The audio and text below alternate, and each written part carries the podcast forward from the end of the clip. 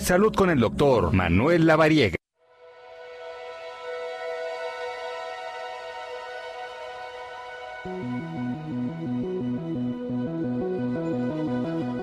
Bueno, y como todos los fines de semana, ya está aquí en cabina mi tocayo, el doctor Manuel Lavariega, colaborador de este espacio. Qué gusto saludarte, Tocayo. Tocayo, el gusto es mío estar aquí contigo y con todo el auditorio. Un fuerte abrazo para todos. Muchas gracias. ¿Qué vamos a abordar el día de hoy? Hoy vamos a platicar del Día Internacional de la Hipertensión Arterial que vamos a conmemorar el próximo día, martes 17 de mayo. Y creo que vale la pena que hagamos una pequeña pausa, todos lo que, los que nos escuchan, porque seguro en todas las familias hemos escuchado que el tío, que el abuelito o que alguien tiene hipertensión arterial. Pero quiero darte unos datos que son súper importantes y que vale la pena que los escuchemos para sensibilizarnos mucho más. En México, uno de cada cuatro mexicanos padece hipertensión arterial. La prevalencia en hombres es aproximadamente, perdón, es aproximadamente del 25% y en mujeres es más alta, cercana al 30%. Fíjate, el 60% de las personas que padecen hipertensión no sabe que tiene hipertensión arterial. Y de ese 60% de las personas que padecen hipertensión, 20% de ellos no acuden al médico a tratamiento. Es decir, sabe que son hipertensos, pero no tienen un tratamiento médico. Entonces creo que estos datos valen la pena mucho que los tomemos para sensibilizarnos de este gran problema, porque en un inicio la hipertensión arterial no da ningún síntoma y los síntomas aparecen ya que estamos complicados. ¿En cierta edad? Sí, la, aumenta, el- la edad es un factor de riesgo, es decir, conforme más años tenemos, más probabilidad tenemos de debutar como hipertensos, pero la sugerencia es que a partir de los 25 años en mujeres y a partir de los 30 años en hombres, pues podamos hacer esta vigilancia de nuestras cifras de presión arterial. Correcto. A ver, entonces, eh, hablabas de los síntomas, no son tan, tan comunes. No son tan comunes. eh, muchas veces dicen, ah, es que me sangró la nariz y creo que soy hipertenso. Y no es así. Realmente los síntomas más comunes de los pacientes que pueden llegar a tener hipertensión arterial es dolor de cabeza, zumbido de oídos, Mm. visión borrosa, ver como flashazos, Sí. eh, ver así como lucecitas, escuchar como una olla express todo el tiempo, como Ah, un claro. tipo... Tss, Ajá. o como un zumbidito, como tú lo dices, Ajá. como un, lo conocemos como tinnitus Ajá. médicamente, que es como una campanita que está sonando todo el tiempo.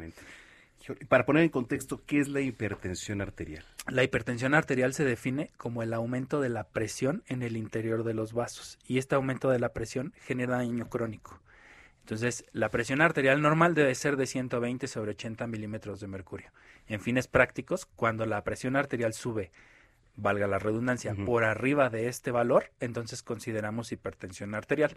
Y hay diferentes guías que nos hablan de aumento de la presión arterial. Típicamente, muchas de estas guías hablan de una presión arterial arriba de 140 sobre 90. Ujú. Pero nuestros vecinos del norte son mucho más cuadrados y Ah, dicen, claro. no, 120, 80 es normal. Arriba de eso se considera ya como un factor de riesgo para presentar hipertensión arterial. Y tienen razón, porque esto es como una bolita de nieve. La presión arterial sube gradualmente con el paso de los años y puede llegar obviamente a cifras muy altas. Entonces, si alguien tiene más de 120, 80 en reposo, después de estar 15 minutos sentado, sin ver películas, noticias, nada que nos exalte, la presión arterial se toma en el brazo izquierdo.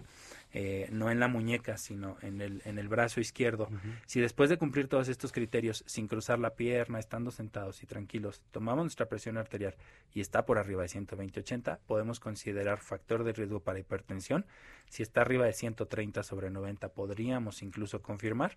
Y pues importante acudir al médico porque estos síntomas no se presentan. Oye, eh, factores como la obesidad, ¿todo esto contribuyen? Factores como la obesidad, el sobrepeso, el tabaquismo, el alcoholismo, dieta alta en sal. Tenemos esa costumbre de salar el alimento sin probarlo. sí, sí. Eh, eh, eh, el, el- el- el tema del- de no hacer actividad física, el sedentarismo y también algo bien importante que muchas veces dejamos al lado, pero es esta falta de movimiento. Hoy estamos sentados en la computadora todo el tiempo comiendo chucherías y eso nos afecta importantemente y nos genera mucho riesgo de padecer hipertensión arterial. ¿Cómo se puede tratar? Se trata con medicamentos eh, que se llaman medicamentos antihipertensivos, pero el tratamiento del paciente hipertenso debe ser un tratamiento integral, con dieta, con ejercicio, con medicamento, con automonitoreo, es decir, que estén tomando la presión arterial con su aparatito y también capacitando a los pacientes para poder saber qué es la hipertensión arterial e identificar signos y síntomas de alarma. Esos son los cinco pilares estratégicos. Ahí está, la hipertensión arterial, porque entonces el 17 de mayo, que es el día martes, se celebra, que es un, bueno, más que celebración, es un día para crear conciencia sobre el tema del Día Mundial de la Hipertensión. Conmemorarlo exactamente como bien lo indicas y pues que tengamos todos en la cabeza que puede pasarnos, podemos ser hipertensos y no Sí. saberlo. Entonces la invitación es checarnos presión arterial, ver cómo está ese registro. Un solo registro no da diagnóstico, sino hay que hacer eh, mediciones en días diferentes para poder asegurar que está dentro de un rango normal. Y si no es así, acudir con el médico y sobre todo también vigilar síntomas, los síntomas que les dije, porque muchas veces a la gente escucha luces, escucha zumbiditos o ve lucecitas todo el tiempo y piensa que es algo normal. Y no es así, puede ser hipertensión. Correcto. Tus redes sociales, Tocayo. Con todo gusto, Tocayo. DR La Variega Sarachaga, ahí estamos a sus órdenes para cualquier pregunta que tengan, con todo gusto las respondemos. Muchas gracias y nos escuchamos dentro de ocho días. Claro que sí. Gracias, el doctor Manuel Lavariega. Cuando son las 3 de la tarde ya con 47 minutos.